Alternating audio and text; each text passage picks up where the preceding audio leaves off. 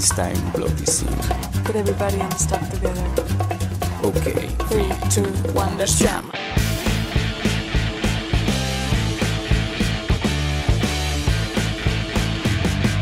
Esto es Alternativos.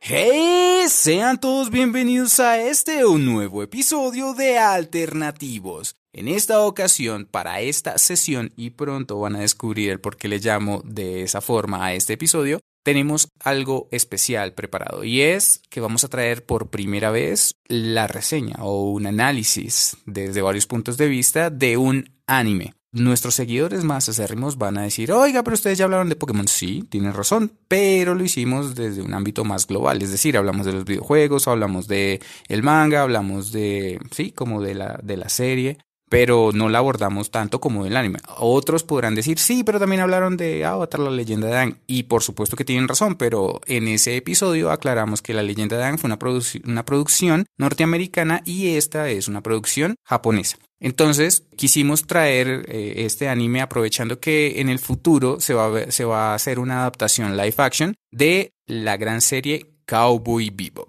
Aquella que apareció por primera vez eh, en la franja Adult Swim de Cartoon Network y debido a esa circunstancia también quisimos que nuestro primer capítulo hablando sobre anime fuese de esta serie. Y para ello, hoy nos acompaña nuestra amiga de la casa, la señorita Aikabi. Hola Aikabi, ¿cómo estás? Hola Ani, muy feliz nuevamente de estar aquí y bueno, también contenta por el, por el anime del que vamos a hablar porque es un anime que me gusta muchísimo. Bueno, nos alegra tenerte aquí porque eh, aquí lo que vamos a hacer es hacer un análisis o una pseudocrítica de eh, pues aspectos narrativos y sobre todo de aspectos musicales, porque si hay algo que tiene maravilloso esta serie dentro de las muchas cualidades que tiene es su música. Y para ello tenemos a la experta, la señorita Aikabi Rayal Piso en Instagram, vayan y síganla o la pueden encontrar en Facebook y en YouTube como iCavi Music. Bueno, gracias por echarme esas flores tan bonitas.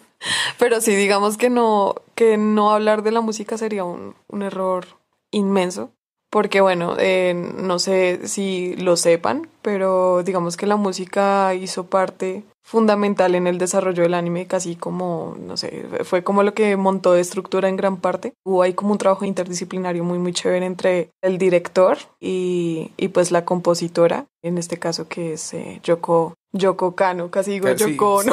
Pensé que ibas a decir Yoko Ono y yo, pero bueno. Yoko Kano. Para aquellos que saben, que ya conocen la serie, y para aquellos que no, pues hablemos un poquito de lo que es Cowboy Bebop. Cowboy Bebop es una serie animada del género, no sé, western espacial, ¿sí? Como que tiene otros elementos como el drama, la ciencia ficción, el neo-noir. Digamos que toca esos temas en, en, la ambientación de su atmósfera, ¿no? Entonces es western espacial, lo cual suena un poco contradictorio, ¿no? Porque el sí, western es. es como ese estilo del viejo oeste, del cine norteamericano. Y pues sí, lo que pasa es que tiene como, como una atmósfera así como como, como melancólica, ¿no? Uh -huh. Pero eso también está presente en el, en el género noir. Y es que gran parte de la serie está basada como en estos aspectos policiales o, o, que tienen relación con historias de amor fallidas, de, típicas del cine negro. Sí. Entonces, esta serie coge esos elementos y los adapta a una serie que está pues inmersa en un mundo de ciencia ficción ambientado en el espacio.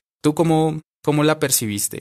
Bueno, yo pienso que Cowboy Bebop es una, es una serie genial. Es un anime que se sale del molde precisamente por esto. Siento que es un anime que, que no se limitó a, a precisamente ser solo de un, de un, un único género, sino que todo lo contrario. Antes como que cogió muchas cosas de la cultura pop y creo que ese es el llamativo principal, aparte de la música, como el hecho de haberse dado la libertad de coger de todo un poco y, crear algo tan único. Entonces pienso que rompe patrones, que rompe clichés, estereotipos, a pesar de que el desarrollo de ciertos personajes sí, digamos que es parecido al desarrollo de otros personajes en otras series, como, no sé, digamos el caso de Faye, que es la Femme Fatal, o el caso de Spike, que es el, el típico como tipo austero, solitario, ta. Que le importa más bien poco lo que pasa a su alrededor. De hecho, eh, si, si entramos en el aspecto de los personajes, tiene unos personajes variopintos y que tienen una sinergia en, en la narrativa de la historia bastante interesante. De hecho,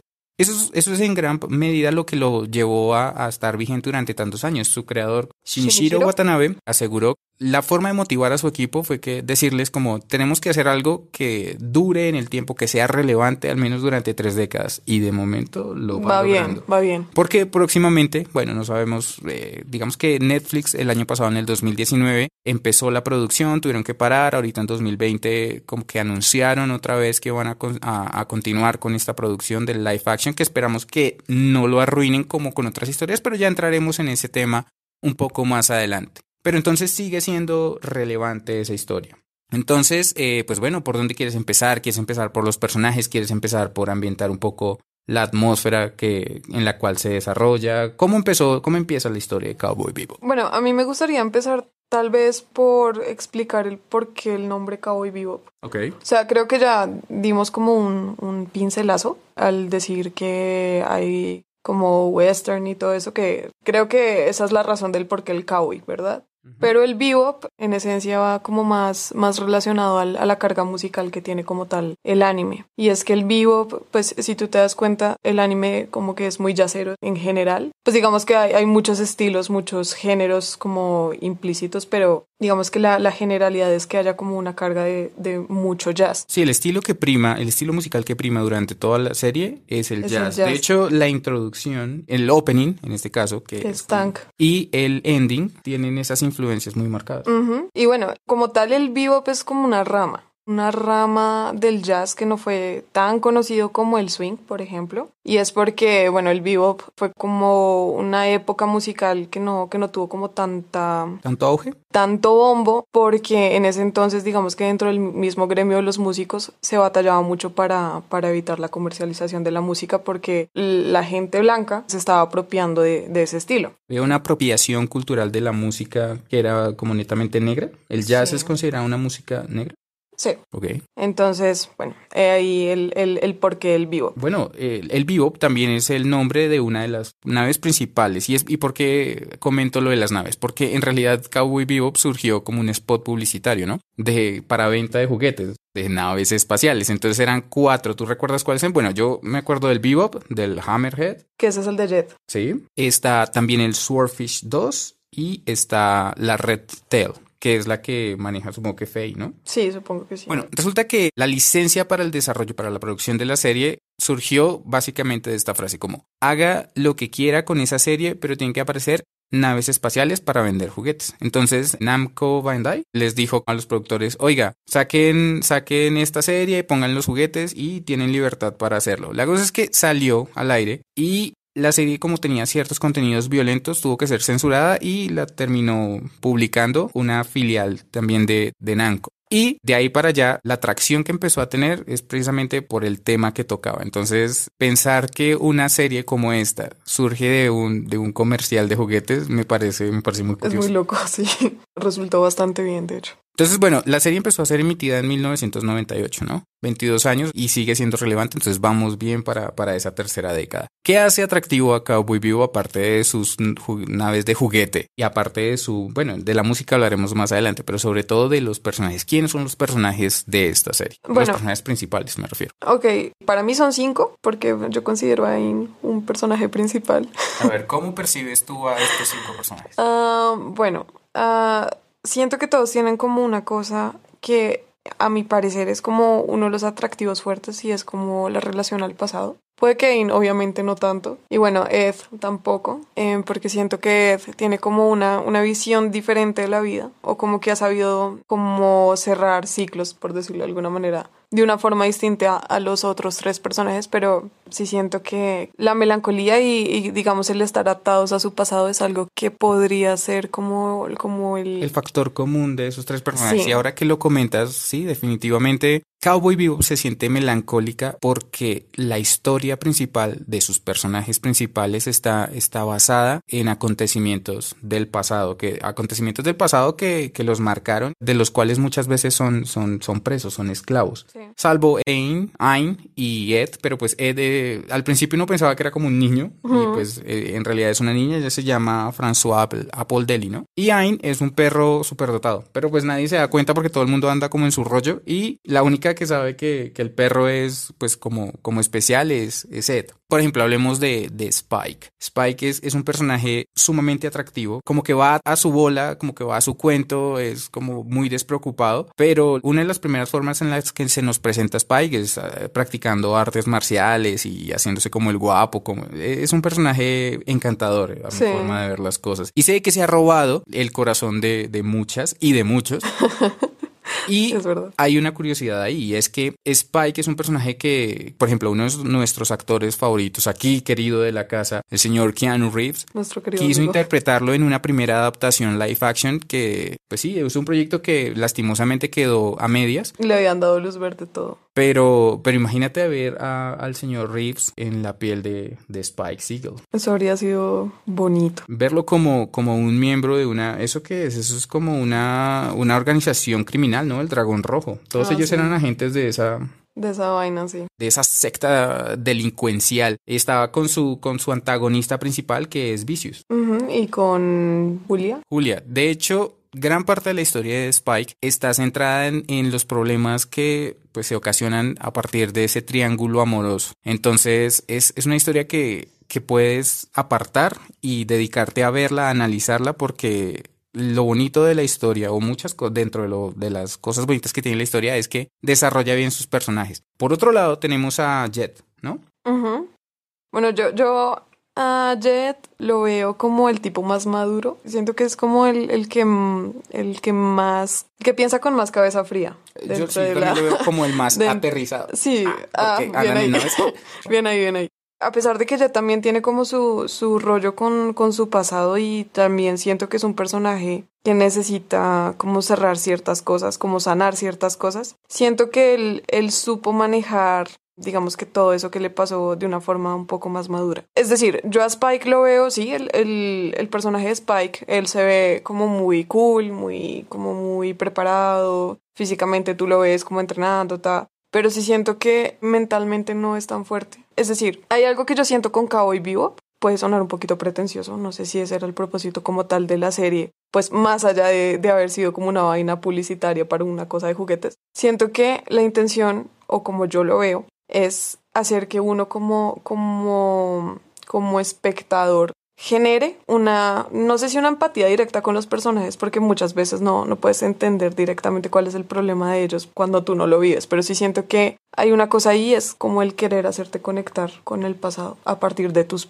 propias vivencias. Sí, entonces sí pienso que eh, en este punto, como yo lo veo, es, es más cuestión de, saber que tú tienes el poder o la potestad de decir, listo, hay cosas en mi pasado que me duelen, que, que me hirieron y que tal vez, y con toda razón, en, en- dependiendo la, de cuál sea la, pues, el motivo, puede o no ser fácil de sanar, pero uno tiene, digamos que la decisión ahí de, de ver si tú puedes aprovechar eso que te sucedió y dar un paso adelante o simplemente como abandonarte, entre comillas, y quedarte ahí. Y eso siento, siento que es algo que pasa con Spike y siento que me enredé mucho diciendo esto, pero espero que se haya entendido. Sí, no, yo, Sí. yo voy a tratar de resumirlo de la siguiente manera porque siento que tienes razón en eso. Y es que Cowboy Bebop es una, es una serie, como ya habíamos mencionado, se percibe sumamente melancólica debido a la fijación que tienen sus personajes por vivir, entre comillas, en el pasado. Pero todos lo afrontan de una manera distinta. Sí, sí, Cowboy Bebop tú puedes verla y se puede tornar un poco sombría, como pesada, porque efectivamente todos somos seres humanos y cometemos errores y hay cosas dentro de nuestro pasado que eh, obviamente van a, van a tener un efecto en, en nuestro presente. Pero también es una oportunidad para que como que crees un espejo en esos personajes y digas, oye, sí, eh, tal vez hay caminos que no se deben recorrer de esa manera o, o es momento de dejar ciertas cosas atrás para evitar que, que el peso de ese pasado como que sí atrase tu, tu, tu, tu recorrido por el mundo. Tal vez quiero corregir algo que dije. A ver. Y es el hecho de haber dicho que es mentalmente un poco débil. No sé, creo que, creo que siempre va a depender de que en qué momento de tu vida veas el anime. Es como cuando uno lee El Principito, Ok. ¿sí? que siempre impacta diferente. Sí, sí, definitivamente tan pocas palabras, eh, por ejemplo, en, una historia así, pueden cambiar, porque en realidad el, libro no cambia, ni la serie va a cambiar, el que cambia eres tú y la forma en que lo ves. Pero bueno, Pasando a Jet, Jet también pasa esa, por, esa, por esas circunstancias. Él, él, pues él es separado de su esposa, él es un ex policía de la, de la Intersolar System Police. Y pues ahora pasa su, su tiempo libre cocinando a, cargo de la nave y de vez en cuando, sabiendo, o sea, ya que la serie es una serie de atrapar delincuentes porque ellos son recompensas, en realidad es lo que menos hacen. Sí. Se iba a decir como que curiosamente, o sea, punta recompensas como de entregar pues criminales y esos que comen, pero casi nunca lo hacen. Porque casi siempre lo echan a perder. Pero bueno, empiezan ellos dos y luego se suman más personas al equipo. Entre ellos están Faye, que también tiene una historia con su pasado, pero es una historia completamente distinta. Diferente, sí. Porque ella no recuerda su pasado. Porque ya ella tuvo un accidente y tuvo que, la tuvieron que meter en una, en una cámara criogénica y pues perdió toda su memoria. Entonces, la búsqueda de ese pasado como para identificarse también es un arco maravilloso y es un arco que vale la pena ver desde la perspectiva de Faye. Porque sí, la curiosidad que de pronto quisiera mencionar aquí es que en la, en la adaptación van a bajarle un poquito al tono de, de cómo se viste Faye en el anime. Porque, pues, la forma en que se viste Faye, ella es una mujer bastante atractiva en términos, pues, generales, porque, pues, la realidad es un dibujo. Eh, pero le van a bajar a eso porque es como una especie de censura, pero espero que no lo que no arruinen eso porque eso es muy parte, o sea, la forma en que se viste ella es muy parte es como es muy sí, hace parte de su personalidad, como que saca provecho de, de, de lo bonita que es. Es una chica que que mm, tima, que miente, que engaña sí, pero es porque sabe sacar provecho de, digamos que de sus, de sus cualidades, de sus atributos. Muy bien, sí. sí. Pero dentro de todo pienso que es un personaje muy, muy chévere porque hay algo que yo percibí con ella y es que a diferencia, a diferencia de Spike y de Jet, de cierta manera que están como pegados a su futuro, a su futuro, a su pasado, como como enganchados a, eso, ella como que busca algo similar. Yo siento que esa es la razón por la que ella siempre se va, esperando ver si de pronto los extraña, esperando ver si de pronto ellos la extrañan. Y si de esa manera ella siente que por fin puede hacer parte de algo. Exacto. no, tener... yo, yo, también la percibo de esa manera. Yo pienso que al final Faye lo que quiere es una familia. Y no una familia convencional con sus padres porque eso ya no pasó, sino que quiere tener a sus amigos cerca. Y bueno, finalmente tenemos ahí entonces a Ayn y a Ed, de los cuales pues ya hablamos. Digamos que el personaje de Ed, ella no tiene estas características de estar atada al pasado porque es todo lo contrario. Al ser una niña tiene toda la vida por delante y ella es una hacker, una hacker informática bastante buena y el papá la dejó como en un orfanato porque le gusta, le gusta cartografiar eh, meteoritos, la tierra, ¿no? La tierra, los, los, sí, como los paisajes de la tierra. en la tierra, cuando, lo que pasa es que en la historia, en el 2022 ocurrió un accidente con unas, como con unas compuertas espaciales. Entonces, esos restos constantemente caen a la tierra y pues cambian la geografía. El papá de, de Ed lo que hace es dibujar esos mapas, pero pues es una labor como medio rara porque esos mapas están cambiando todo el tiempo, sí. Entonces el man, esa es la aventura del man y va a su ritmo, entonces no le importa si tiene una hija por ahí, lo que le importa es ir a donde caen esos meteoritos y hacer un dibujo de, de cómo queda la geografía. Es que la serie tiene personajes muy curiosos e interesantes. Pero bueno, ya no le demos más vueltas a los personajes. Pienso que eh, nuestros oyentes tienen la capacidad y ojalá tengan la oportunidad también de analizar estos personajes de forma muy personal. Porque como que le dejan a uno esa impresión, eh, distintas impresiones que, que vale la pena experimentar. Lo que sí quiero que hagamos es que pasemos a un apartado fundamental y es el de la música, donde sé que te sientes como puedes en el audio. Mm, bueno, antes de que cerremos como lo de la música, sí me gustaría hacer una salvedad y es que de pronto uno siente que, que los episodios a medida que uno los ve como que no tienen un hilo conductor, sino que se sienten como mini películas o algo así. Pero créanme que sí es importante ver los toda episodios. la serie. ¿Y en el, en el orden? Y en el orden en el que en el que es. Digamos que la película, porque hay una película, va entre el, creo que es entre el episodio 23 y 24. Eh, pues siguiendo como pues el... el ah, bueno, son 24 episodios, ¿no? creo que son 26. Ah, 26. Sí, creo que son 26 y hay una película. Eh, pero a lo que iba es que siempre sí es importante verla, porque siento que de una u otra manera en cada episodio a ti te dejan descubrir algo más de uno u otro personaje. Bueno, aquí los episodios no se llaman episodios, se llaman sesiones. Sesiones. ¿Y por qué se llaman sesiones? Sesiones por la música, porque bueno, una sesión, una sesión es como el momento en el que se reúnen los músicos a tocar, a hacer su, su labor. Entonces, he ahí el por qué el nombre es sesión en vez de episodio. Pero bueno, una de las cosas que atrapa de Cowboy Bebop definitivamente es ese intro. Yo creo que está entre los cinco mejores de la historia del anime. Podría estar en el top 3 para algunos, no sé. O sea, Para mí es el una apreciación. primero. ¿Sí? Sí. Pues a mí, por ejemplo, Elfen Lied. Y tú tienes un cover de esa canción, así que vayan a las redes sociales de, de, de Aikabi y se, se escuchan el cover que De- hizo de Lilium. De Lilium, que es un canto gregoriano muy, muy, muy hermoso. Pero sí siento que tan que es... ah, a mí la, la, la banda sonora de Cowboy Bebop me encanta. Es que la música en sí de Yoko Kano me parece fenomenal. Si ustedes han visto Wolf Rain, ella escribió la canción esta que se llama Gravity, que la interpreta mm, Maya Sakamoto. También es una canción preciosa. Y bueno, lo que pasa con la música es que, como les decía, no- o bueno, no sé si lo dije ya, que, que la música tiene un papel muy importante porque gracias a la música como que se dio pie a la historia también. O sea, como que una, una Una construcción. ahí como interdisciplinaria entre guionista y música.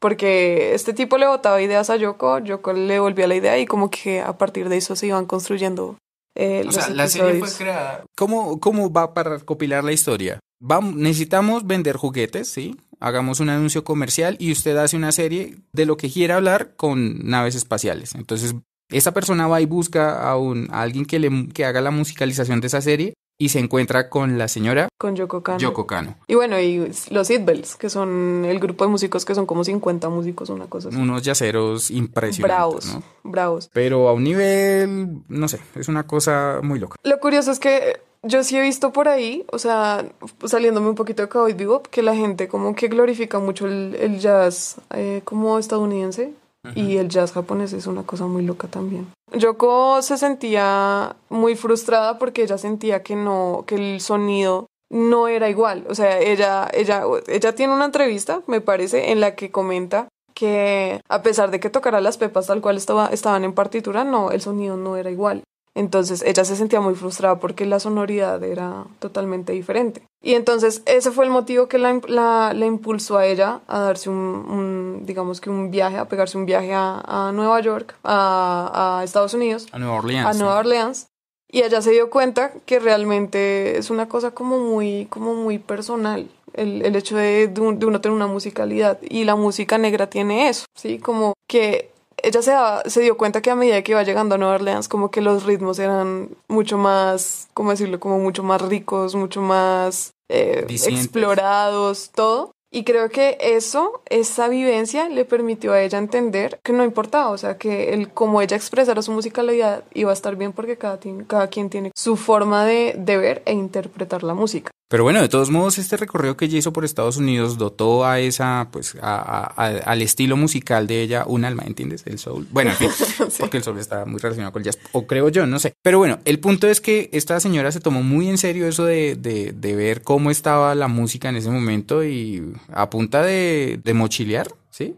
Se fue por, decirse. por, por grandes, sí, por grandes ciudades de Estados Unidos a ver qué era, Como, era como- lo que había con el jazz en ese momento. Exactamente. Y, vea la- lo que terminó, terminó produciendo con, con la música de Cowboy Bebop, que tiene una cantidad de álbumes. El original soundtrack de Cowboy Bebop es extenso. Sí, sí, es bastante... Pero bueno, cuéntame un poco más, o cuéntanos a, a nosotros, tus oyentes, un poco más de, de Yoko Kano y de los Seatbelts. Bueno, hay algo que me gusta mucho de Yoko y es que a pesar de que ella sí tenía como una, una fijación con el jazz, porque bueno, ella cuando estudiaba eh, música en la universidad, sí, digamos, la, la mandaban a tocar como estándares y eso, y eso, ellos, no, como que no, no le gustaban. Entonces ella sí se hizo la meta de crear, y en palabras de ella, música que le hiciera sentir que la sangre le hervía. Sí, algo que me gusta mucho de ella es que a pesar de que es una muy buena jazzera, una muy buena compositora de jazz, la vieja es, es increíble para componer cualquier vaina. O sea, ella compone. Hay, si ustedes se dan cuenta, en el, en el anime hay un episodio, por ejemplo, que es como. Una sesión, una- corrijo.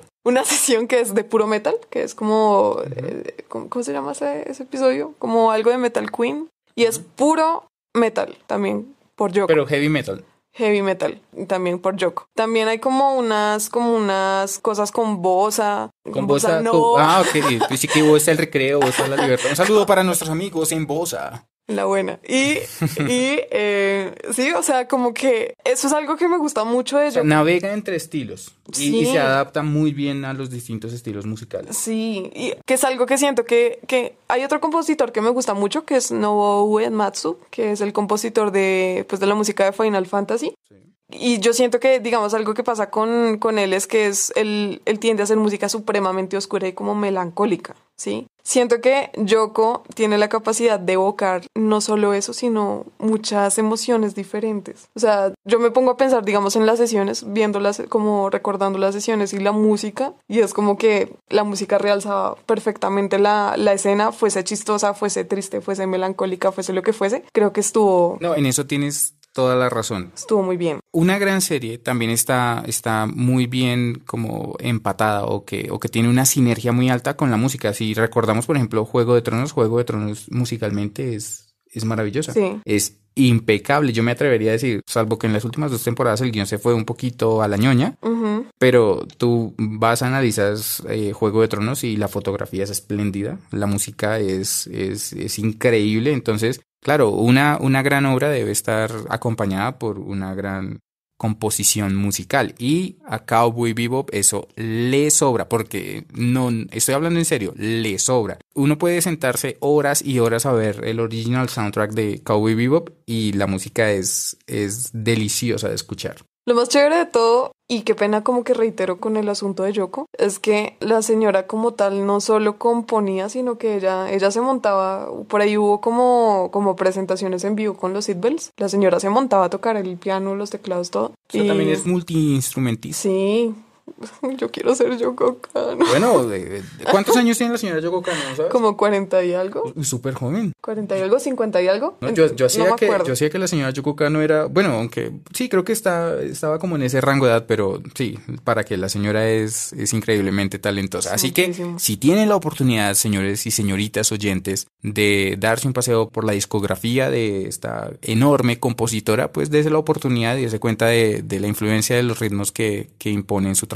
Si no, no se van a arrepentir. Y bueno, es que la música no solo está presente como tal, como banda sonora, Sí. sino en, en el nombre de las sesiones como tal, en el Ah. desarrollo de ciertos personajes. Ahora que lo mencionas, las sesiones, es decir, los episodios en Ujú. Cowboy Bebop tienen nombres, algunos sí tienen nombres muy curiosos, algunos de esos nombres son nombres de canciones. Sobre todo los Rolling Stones.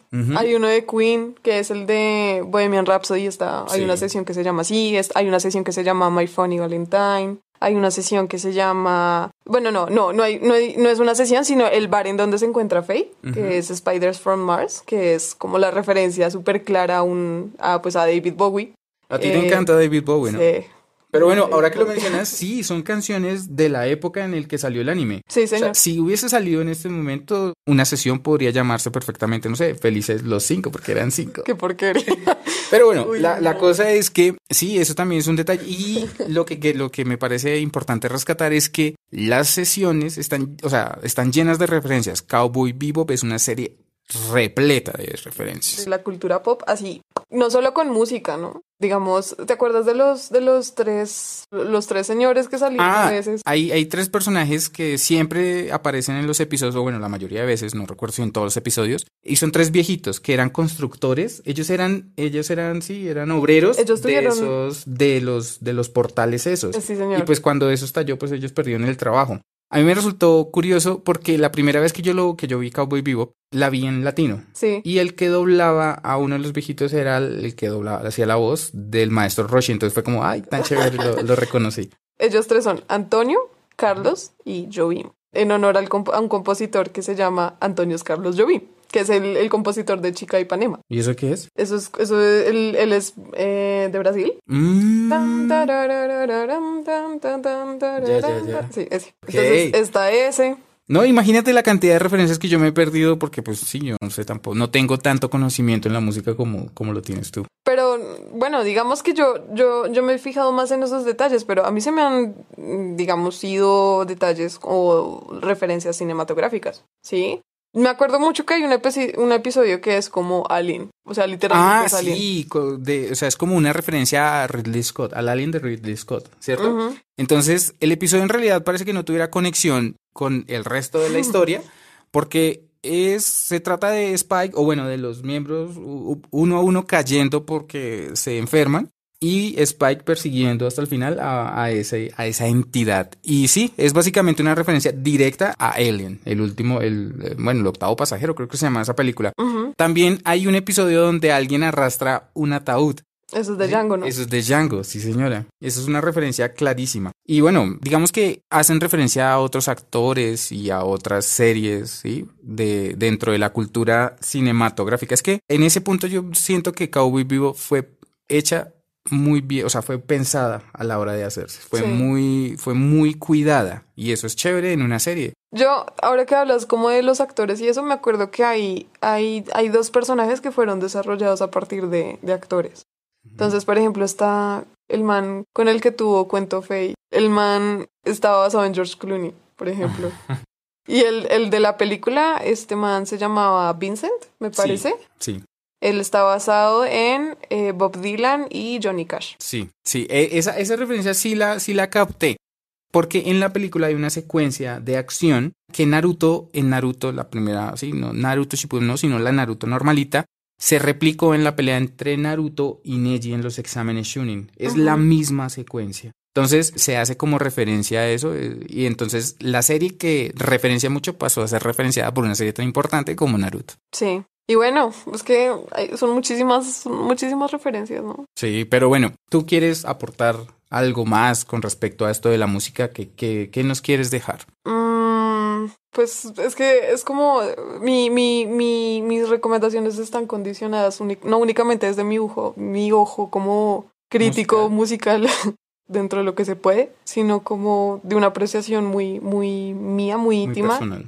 Y es que me gusta mucho, mucho esta banda sonora y, y recomiendo escucharla. Vean el anime o no. No, yo sí recomiendo que vean el anime. O sea, Claro. son 26 capítulos, creo, y que se una pasan película. así. O sea, se pasan rápido. Y no, y pues porque lo que Porque, se- de- porque es entretenido, ¿no? Porque uno lo disfruta, Sí, sí. sí, sí. Pero a lo que voy es que es música muy consumible. O sea, es música que puede hacer parte de la vida de cualquier persona perfectamente, sin necesidad de, de haber caído, digamos, ante el encanto del anime, por decirlo de alguna manera. A mí como, como alguien que le gusta componer, siento que la música, al igual que el anime, tienen mucha carga de melancolía y siento que eso es algo que a mí me pasa cuando yo compongo mi música.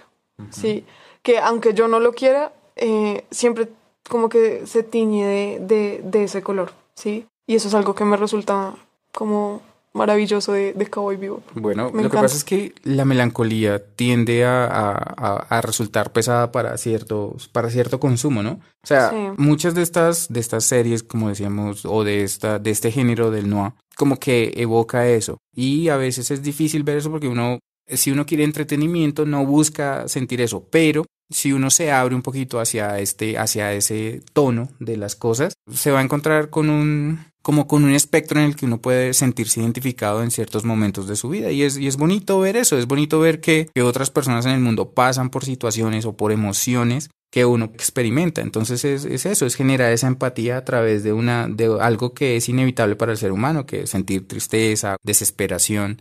Entonces, yo sí les hago la invitación a que, a que vean Cowboy Bebop, que la disfruten.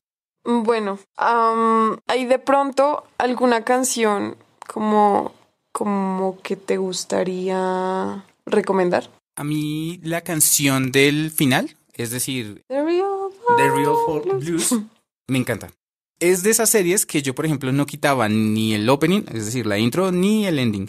Porque, Sí, porque sí, son, son chéveres. Y le dejan a uno la sensación. Al principio empiezan como un pum, pum, pum, pum, pum, pum, pum, pum. Entonces, wow, el episodio está por comenzar, bueno, la sesión, y esto se va a poner bueno. Y al final lo dejan con esa sensación de que, ay, o sea, como que mm, necesito ver el otro. Entonces, no, no se salten. Yo recomiendo The Real Folk Blues. A mí me gusta mucho una canción que se llama Memory, que es como una versión de caja musical de otra canción que se llama Adieu. Adieu.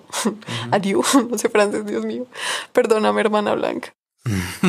La hermana Blanca, aquí como, sí, era mi profesora de francés en el colegio. La Sister Whitney. sí. Esa canción es, para mí es una de, como de las favoritas. Es como la canción en, en la que, como la típica canción de los flashbacks de Spike. Mm, ok. Sí. Esa canción me parece linda y me parece linda también Space Lion. Me gusta. Bueno, ahí quedan entonces las recomendadas de nuestra conocedora en música, nuestra músico experto. Ahí voy, ahí voy. Entonces, pues bueno, eh, creo que eso va siendo todo por la sesión de hoy. Esperamos que este capítulo les haya gustado, que nos compartan. Ten- recuerden que tenemos Instagram, que tenemos Facebook, que eh, tenemos también YouTube para que vayan, comenten, se suscriban, compartan si les gusta este contenido. Prometemos seguir como sacando este tipo de reseñas desde, desde la opinión de, de la, del análisis narrativo y de la música. ¿Me vas a decir algo? Sí, ¿sabes de qué no hablamos? ¿De qué? De lo de Netflix. Ah, sí, bueno, eh, ahí como para cerrar el tema, Netflix va a hacer una, una adaptación al live action, ¿no? Sí. Quiere decir que va a ser con personas reales.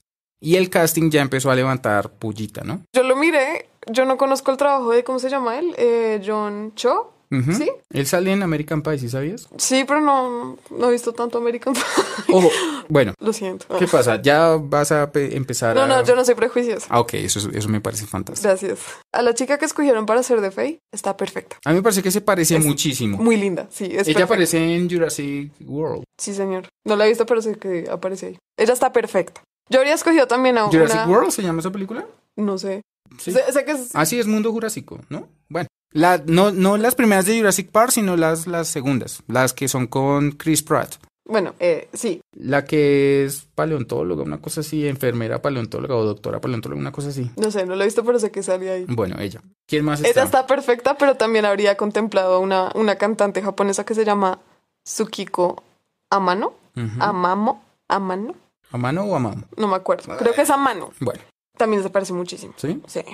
No, no la he visto. A mí me parece que está bien, el casting está bien y Tank, sí, eh, es- de hecho las facciones son parecidas. Yo habría escogido a Carl Urban. ¿A Carl Urban para Tank? Sí. No, no sé. Pero Bueno, con pelo. Sí. Sí, sin pelo, porque Tank es calvito. Sí, sí, no, por eso estoy diciendo que Ah, en esta versión que con pelo. No, yo, yo a Carl Urban lo voy a dejar donde está porque está perfecto. Y es en The Voice, una serie que esperamos reseñar Vamos pronto hablar porque se viene la segunda temporada, pero no vamos a hacer spoilers. Eso es para otra sesión. Ok, ok. Pero sí, efectivamente, eh, yo tengo la esperanza de que Netflix no haga lo que hizo con Death Note. O Kurositsuji. ¿Qué otra cosa han arruinado las adaptaciones de Netflix? Ah, de anime no lo sé. Creo que esas dos. Pero bueno, la idea es que ojalá este trabajo sea maravilloso. Con respecto al casting, pienso que está bien. Voy a esperar a que los actores y actrices hagan su trabajo. Y eh, voy a estar expectante a eso, a que, a que hagan una muy buena adaptación. Tengo una pregunta, Dani. Ujú. ¿Cómo nos encontramos en redes? Bueno, nosotros estamos como Alternativos Podcast en Instagram, en Facebook, en Twitter tenemos. Sí, pero está como distrito. Ah, en Twitter sí estamos como productora Distrito Podcast o Distrito Podcast. Y en YouTube estamos como... Distrito Podcast, pero pueden buscarlo como Alternativos Podcast y les va a salir ahí todo el contenido. Entonces dense una vuelta por nuestras redes, eh, recomienden este episodio si les gustó y pues nada, agradecerte Ale, muchísimas gracias por, por esa investigación que te marcaste y por, por venir a hablar de, de un tema tan especial como lo es Cowboy Bebop. Muchísimas gracias a ti por tenerme en cuenta. Es un tema que me encanta. Me gusta mucho como, como esta cultura, como este tipo de animación. Es algo que me, me fascina. Y espero volver pronto por acá. Por aquí estás invitadísima y ustedes también amigos y amigas, eh, ya que estamos en esta cuarentena que parece interminable, aprovechen y véanse Cowboy Bebop. Y bueno, esto fue todo. Nos vemos una próxima vez, eh, mis queridos vaqueros del hiperespacio. Eso te iba a decir como sería lindo terminar con, con See You Later, Space Cowboy. O bueno, Hear You Later en este caso. Entonces nos escuchamos luego y chao, chao. Bye.